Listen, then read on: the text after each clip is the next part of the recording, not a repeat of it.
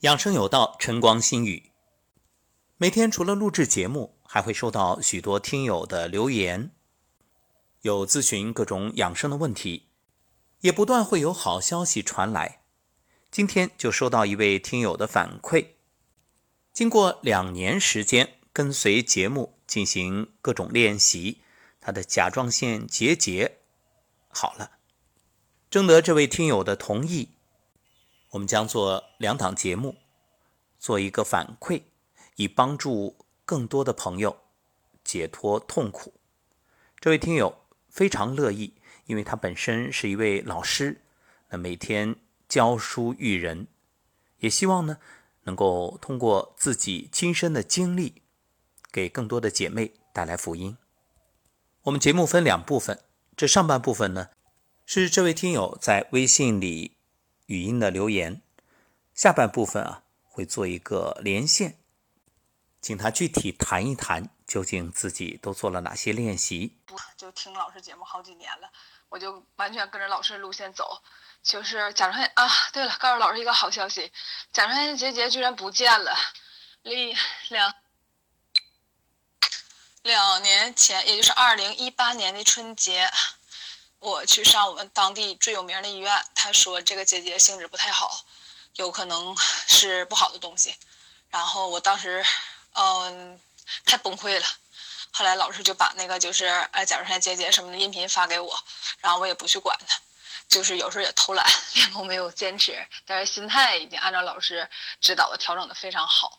啊，这不因为疫情嘛，一直没去，就是那个大医院检查，我就在我们当地的医院去看，那个医生就说：“哎，你现在在甲状腺右侧已经看不见这个结节了。”哦，太开心了，老师都是您的功劳啊，您的指引指引的好。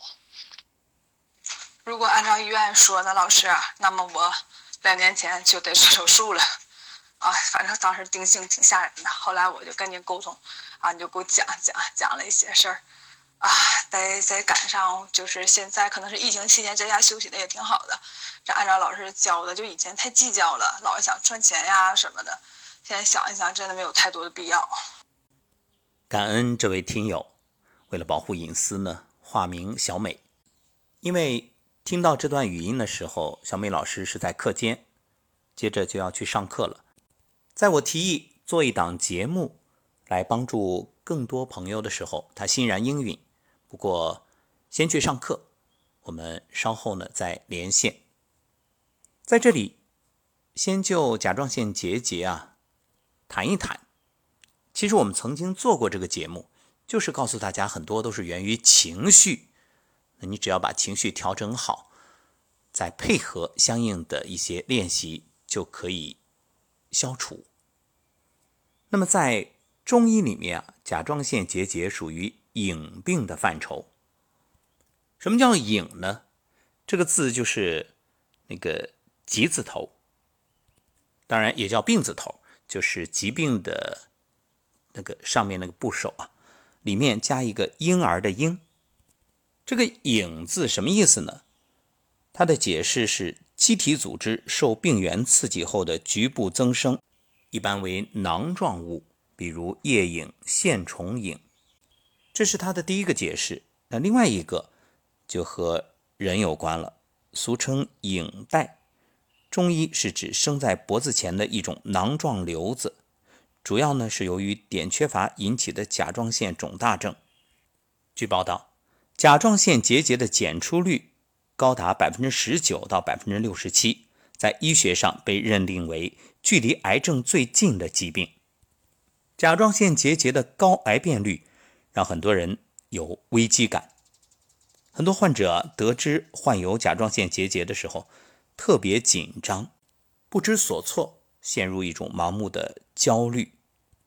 两年前，小美老师向我咨询的时候，也带有这种情绪。庆幸的是，因为相信，没有选择做手术，而是跟随着各种方法去练习。现在检查结果。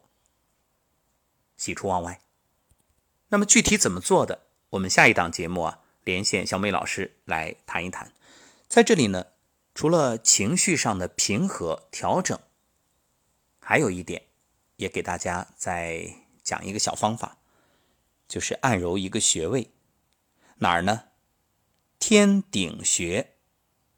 这个顶啊，就是霸王举鼎的鼎，一言九鼎的鼎。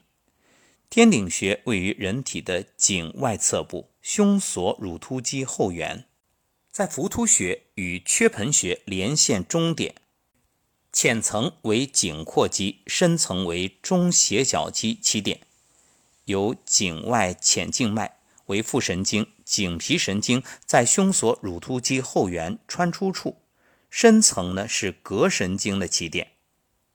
这个你百度一下就能找到。等会儿我们也会在题图上给大家标注一下，为什么经常按揉天顶穴可以缓解甲状腺结节呢？